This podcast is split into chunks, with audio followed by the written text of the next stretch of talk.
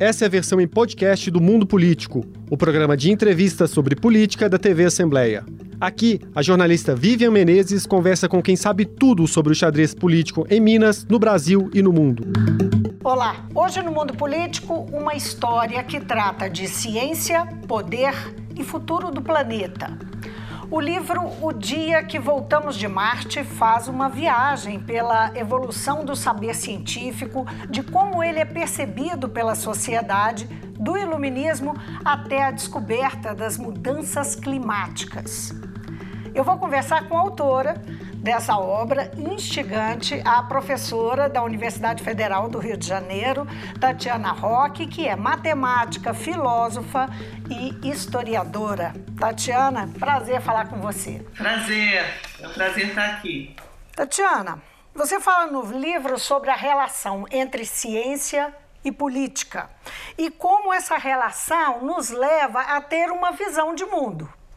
É, a crença na ciência pela humanidade é uma construção política? Exato. Essa relação entre ciência e política, ela não se deu de modo automático ao longo da história. Né? Eu conto no livro, desde o século XVIII, passando pelo século XIX, pelo século XX, como uma série de instituições, estratégias de divulgação científica, livros, compêndios, é, criações também de estratégias para levar a ciência para fora da academia. Tudo isso contribuiu para que a ciência tivesse um papel na sociedade e pudesse conquistar, assim, a confiança do público, a confiança dessa sociedade ampliada. Né? Então, isso tem uma história, não é só a ciência que tem uma história, nem só a política que tem uma história. A relação entre ciência e política também tem uma história, e é isso que eu conto no meu livro, que essa história passa nesse momento por uma crise, digamos assim.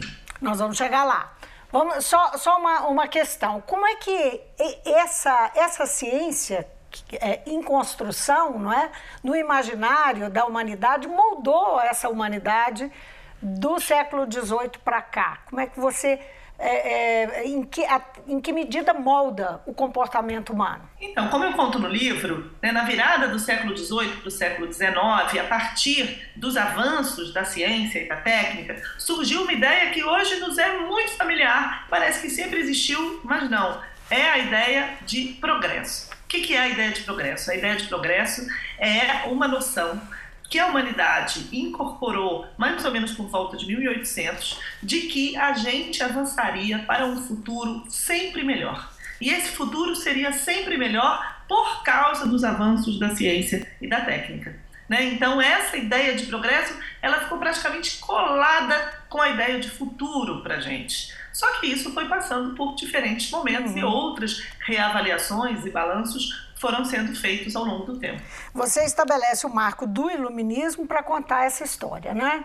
Então, o iluminismo que tira Deus do sistema solar. Essa expressão é muito interessante. Tirar Deus do sistema solar.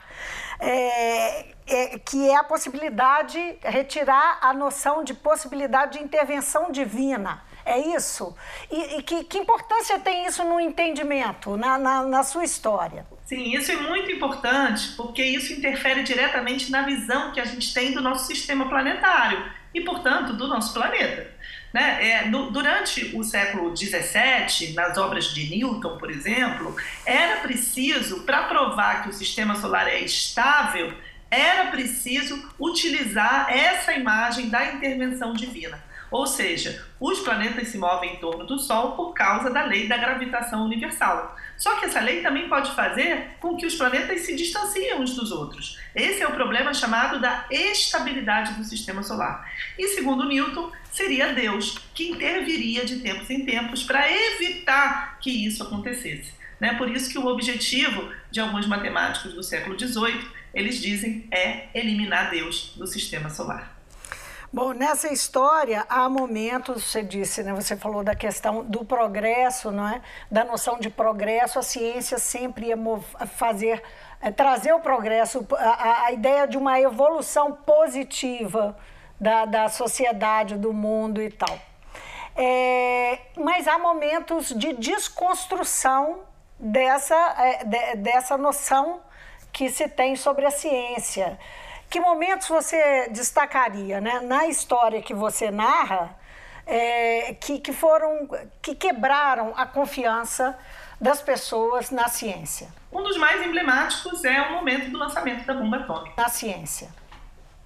Um dos mais emblemáticos é o momento do lançamento da bomba atômica. Né? A gente vinha ali numa história que era praticamente, praticamente linear em termos de da, da ciência, da tecnologia é, se colocarem para a sociedade como responsáveis por mais e mais benefícios né? Mas naquele momento, com o lançamento da bomba atômica, foi um choque muito grande. Né? Várias pessoas chegaram a, comentar, a se arrepender de ter é, aconselhado ao Franklin Roosevelt que produzisse a bomba, como por exemplo Albert Einstein. Né? Então, naquele momento foi um momento de reavaliação de qual seria esse papel da ciência, principalmente da relação entre ciência e política. Né? Que projeto era aquele que a ciência contribuiu, que os homens políticos encomendaram e que teria o potencial de extinguir a própria humanidade.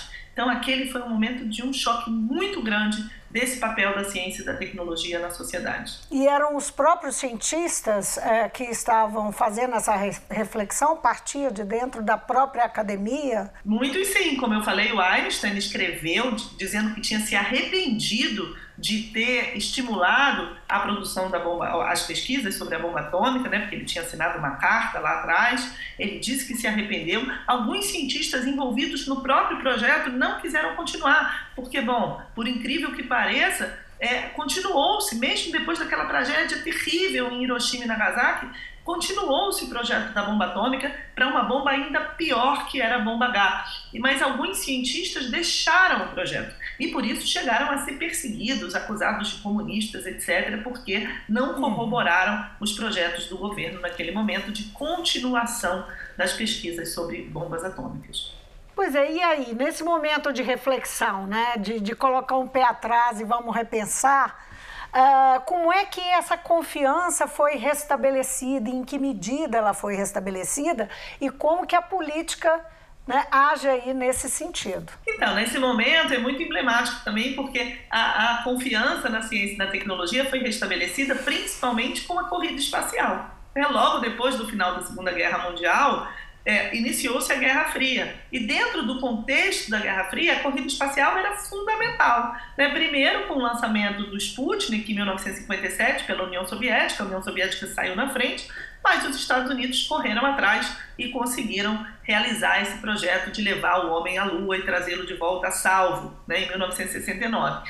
Então, com isso, esse papel né, da ciência e da tecnologia de se apresentarem como não só capazes de trazer benefícios imediatos, mas também de, de trazer uma visão de futuro, uma perspectiva de, de futuro para a humanidade, ele se reconsolidou, né, se reestruturou depois daquela crise é, do pós-guerra. Então a ciência vira, digamos, um protagonista no palco da política, da política internacional. Totalmente, né? A Guerra Fria, ela tem como característica o fato de que ela é uma guerra fria, né? ou seja, ela não é lutada com soldados e com armas, ela, é, ela era lutada com espionagem, com espetáculo, com disputa simbólica muito forte, né? E por isso a corrida espacial ela se inscrevia totalmente nessa lógica da Guerra Fria. Uhum. Nós estávamos falando sobre, você mencionou, né, sobre o progresso ter sido colocado em xeque. Essa ideia e essa, essa, essa mudança de percepção com, com a Guerra Fria foi, enfim, houve uma nova, uma retomada na confiança é, do progresso como um motor, é, a ciência como um motor de progresso e o progresso ser positivo? Sim, mas com altos e baixos. Hum. Primeiro, porque houve outros acidentes nucleares depois. Segundo, porque houve vários acidentes espaciais depois. Né? Tanto é que a corrida espacial, quer dizer, a corrida espacial não, mas a, a, as viagens à Lua, as missões Apolo começaram em 69 e terminaram em 72, foram curtas, né? porque já não valia mais a pena, era um investimento muito grande e tinham muitos acidentes. É, e terceiro, porque depois daquele momento, justamente por volta aí do final dos anos 60, também teve outro acontecimento que gerou muita comoção no mundo inteiro, que foi a Guerra do Vietnã. Né? A Guerra do Vietnã também mostrou para o mundo inteiro as atrocidades cometidas como povo vietnamita e que tinham armas químicas, tinham napalm, enfim, tinham coisas terríveis que eram usadas e que eram também desenvolvimentos científicos e tecnológicos. Né? Então, isso é, fez com que, por um lado, você tivesse essa recuperação da crença no papel da ciência e da tecnologia, mas, por outro lado, também uma crítica muito forte aos usos da ciência e da tecnologia. Então, começou um movimento para que a ciência e a tecnologia fossem usadas para fins mais nobres, né? para a melhoria das condições sociais, para a melhoria das condições econômicas e etc. Uhum. Aí é, é, é, um bom momento de perguntar por que esse nome, não é? O dia em que voltamos de Marte que tem um subtítulo que dá pistas, né? Diz assim: Uma história da ciência do poder com pistas para um novo presente. Por que esse título? Exato, porque eu acho que aí né, já vem também um lado mais ensaísta que o texto também tem. Que a gente hoje, principalmente depois das mudanças climáticas, a gente está diante de um dilema. A gente vai procurar as soluções em Marte e vai abandonar o nosso planeta, né? Ou a gente vai voltar para a Terra, fincar os pés na Terra e procurar as soluções aqui, por mais difíceis, por mais difíceis que elas sejam. Então é um pouco essa pergunta, né? Hoje, não à toa, a gente está voltando com voos tripulados ao espaço, uma coisa que eu acho bastante absurda diante da situação social que a gente vive hoje no mundo, a gente gastar dinheiro com isso, até porque esse turismo espacial ele é acessível a muito poucos, né? Uma meia dúzia de bilionários que vão fazer essas excursões espaciais. Além disso, tem algumas apostas em soluções mágicas, as chamadas geoengenharias, né, as tecno, os tecnoconcertos, tudo isso que seriam como que é, apostas de que a tecnologia forneceria uma solução mágica para o aquecimento global. Mas eu mostro no livro, a partir de várias pesquisas científicas, que não é bem assim. Para a gente combater as mudanças climáticas, a gente vai precisar voltar para a Terra né, colocar os pés no chão e implementar mudanças sociais e econômicas que são muito profundas. E é um bom momento para a gente conversar sobre isso, porque a gente está tendo agora a COP27 lá no Egito, que fala justamente desse tema, né? Perfeitamente. Mas é, antes de eu chegar na COP27, que eu vou chegar, eu queria saber é, como é que você. Por que, que a, a gente pode dizer, se a gente pode dizer, que a ciência andou perdendo muito prestígio nesse século XXI. A gente teve aí um, uma evidência disso com a pandemia, com o movimento de negacionismo que tomou eh, os países, eh, a Europa, o Brasil, Estados Unidos e tal, o movimento contra a vacina, desafiando, negando a ciência. Né? É, tem, é, nós podemos dizer que está havendo uma perda de prestígio e por quê? Acho que não está tendo perda de prestígio, né? Algumas pesquisas de opinião mostram que a ciência continua tendo prestígio, os cientistas, sobretudo, continuam tendo prestígio diante da população. Está tendo uma certa quebra de confiança, que é um pouco diferente. Por isso que eu falo muito da questão da confiança. Significa o quê? Que as pessoas já não veem a ciência e a tecnologia como trazendo apenas benefícios para as suas vidas. Elas acham que traz benefícios, mas que também traz questões que a gente ainda não resolveu. Por exemplo, a questão das novas tecnologias no mundo do trabalho. Né? Hoje em dia, os robôs, a automação, é claro que a gente acha todo mundo quer ter internet, todo mundo quer ter telefone, por outro lado, todo mundo fica apreensivo com a possibilidade dos robôs roubarem nossos empregos. Né? Então, ela, é, é, ela traz apreensão, traz uma certa ansiedade sobre os impactos que a ciência e a tecnologia terão nas nossas vidas. E aí você falou do negacionismo, eu estudo muito esse tema, e eu acho que o negacionismo ele é justamente uma disputa política sobre o papel da ciência para embasar a tomada de decisão e a elaboração de políticas públicas. E isso ficou muito evidente durante a pandemia. Quando você fala em disputa política, você não está resumindo isso ao Brasil. Você está dizendo de, uma, de, um, de um movimento internacional. Sim, o movimento antivacina ele é internacional. Inclusive, ele atinge países que têm um alto grau de escolaridade. Um dos países onde o movimento antivacina é mais forte é a França. Né, que tem um grau de escolaridade muito alto. Então, eu acho que a gente não pode explicar esses movimentos negacionistas por uma suposta falta de acesso à educação, à formação, à informação, como normalmente a gente faz. É um movimento mais complexo e mais sutil do que isso. né, a gente pode relacionar com uh, um, um, movimento político, um fator político nesse movimento de extrema direita que está avançando no mundo? Exatamente. O negacionismo é uma arma dentro da tentativa da extrema direita de ocupar o lugar de prestígio da ciência para embasar a tomada de decisão política. Então, eles querem utilizar a ciência para os seus próprios projetos políticos. Por isso que eles disputam esse lugar. Isso explica porque quando a gente assiste, por exemplo, um vídeo negacionista sobre tratamento precoce, que é um tratamento sem eficácia comprovada na pandemia, a gente vê a utilização de uma linguagem que parece científica. Eles citam números, gráficos, papers, né? Então não é bem anti-ciência, é a mimetização da linguagem científica para um projeto de poder, portanto, para um projeto político. Você relaciona, é, de alguma forma, fundamentalismo religioso com negacionismo? Olha, eu acho que, que tem relação, mas a relação ela não é assim direta, porque senão fica parecendo assim, ah, as pessoas fundamentalistas, elas têm, elas são ignorantes e por isso elas não acreditam na ciência e atacam a ciência. Eu não acredito, eu não gosto dessa explicação. Eu acho essa explicação simplista. Acho que não é bem por aí. Acho que tem a ver com o fundamentalismo religioso a partir do momento em que o fundamentalismo religioso, por questões de valores, acaba aderindo a alguns projetos da extrema direita. Né? E como o negacionismo é uma arma dos projetos da extrema-direita, ele é também usado muitas vezes pelo fundamentalismo religioso. Mas não se deve, de modo algum, na minha opinião, a uma é, explicação que partiria da ignorância desses grupos. Eu acho que não. Acho que eles são inteligentes e sofisticados. Eles têm um projeto político do qual eu discordo totalmente. Eu acho um projeto político perigosíssimo, mas eu acho que é um projeto político e a gente tem que disputar por aí. Hum, a extrema-direita ela usa muito o recurso de trabalhar em cima de desinformação e pós-verdade. Né? É, é, e, mas você, ao, ao citar o, o movimento anti-vacina, você diz não é necessariamente um problema de desinformação, de educação, não é?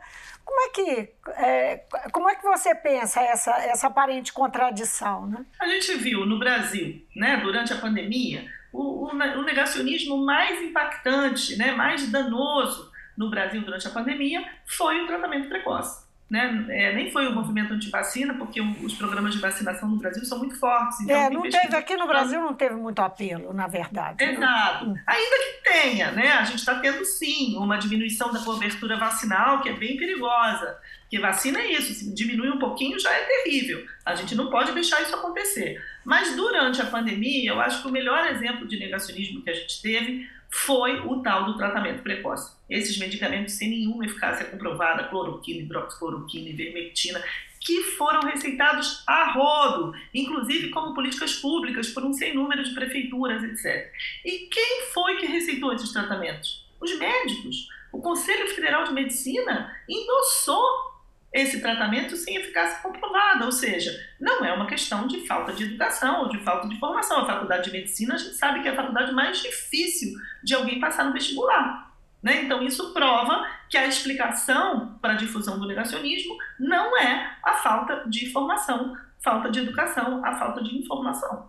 É, o desafio climático, não é, que é, você coloca na, na, a partir do momento que você começa a, a argumentar sobre a necessidade de, da atenção às mudanças climáticas e uma e uma é, e a percepção né, da sociedade em relação a isso trata aí o, o, desafio climático com uma perspectiva pessimista, não é, de, de o que, o que vai ser do nosso futuro. Ontem, na COP27, o Antônio Guterres, o é, secretário-geral da ONU, falou em causa irreversível e aspas que estamos a caminho do inferno climático com o pé no acelerador. Mas, de fato, você oferece no seu livro umas pistas, umas dicas né, é, para se pensar esse, um novo presente, pensar o agora para né, é, vislumbrar o futuro. Como recuperar a fé no futuro, hein, Tatiana? Por incrível que pareça, é abrindo mão, de certa forma, dessa ideia de futuro. É esse, essa é a, a, minha proposta no livro. Né? É tudo que a gente tem que fazer, a gente tem que fazer agora, porque é isso que vai tornar um futuro possível.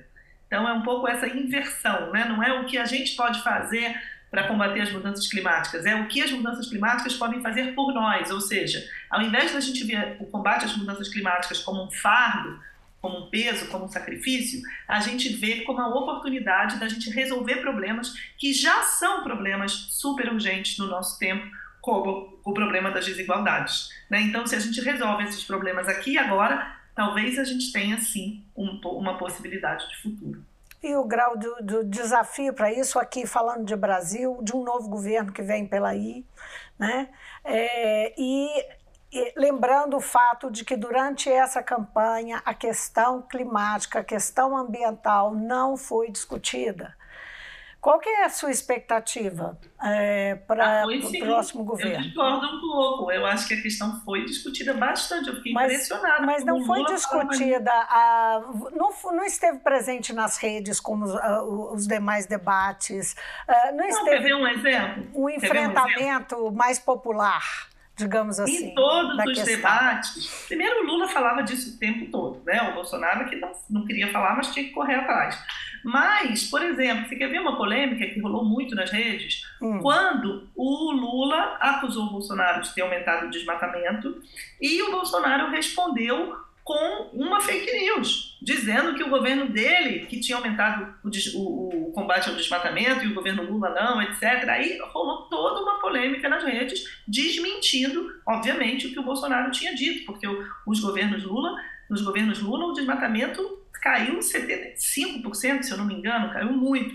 Então, isso mobilizou bastante a discussão nas redes sociais. Foi um tema, pelo menos a questão do desmatamento, porque a gente sabe que é, isso gerou para o Bolsonaro um desgaste enorme no, no, debate mundial, né, em relação aos outros países. E agora, por exemplo, o fato de que o Lula foi convidado para a COP27, ele vai, e o Bolsonaro não foi, né, na outra. Então, eu acho que essa questão, ela, é, felizmente, né, ela apareceu sim como uma das, das um dos critérios, inclusive, nessa decisão aí entre Lula e Bolsonaro, e acho que foi muito positivo. Vamos torcer para que avance, né? E ajude o país a avançar também. Tatiana, muito obrigada por essa conversa, viu? Pela entrevista. Eu que agradeço, foi um prazer, agradeço pelas perguntas super pertinentes e e, e, o livro, né, agora também é finalista do Jabuti. Então pois é, ótimo, pois é. É, eu, é hoje, né? Hoje que saiu a lista? Hoje saiu a lista dos Está... cinco finalistas. Isso. Do prêmio Jabuti, né? Olha, olha aí. Quando que, e quando que tem a premiação? Quando ocorre? É, é dia 24 de novembro. Ah, aí a gente tá vai saber Bom, de qualquer maneira, você já está de, de parabéns, maravilhoso, né? A, a, abordagem. Eu ainda não li o livro todo, mas li bastante sobre ele, fiquei muito impressionada, quero lê-lo. Obrigada. Ah, muito obrigada. Até logo, foi um prazer. Tchau, tchau. Eu conversei com a professora da UFRJ, Tatiana Roque. Ela é matemática, filósofa e historiadora. A gente falou sobre o livro da Tatiana, O Dia em que Voltamos de Marte. Uma história sobre ciência, política e poder e sobre o futuro do planeta. Eu fico por aqui, obrigada pela companhia. Até amanhã. O Mundo Político é uma realização da TV Assembleia de Minas Gerais. A apresentação foi de Vivian Menezes. A produção de Tayana Máximo, a edição de áudio de Leandro César e a direção de Alevi Ferreira. Você pode seguir o Mundo Político nos principais tocadores de podcast. Assim, você não perde nenhuma edição do programa. Para assistir a essa entrevista e aos outros conteúdos da TV Assembleia, acesse almg.gov.br/tv.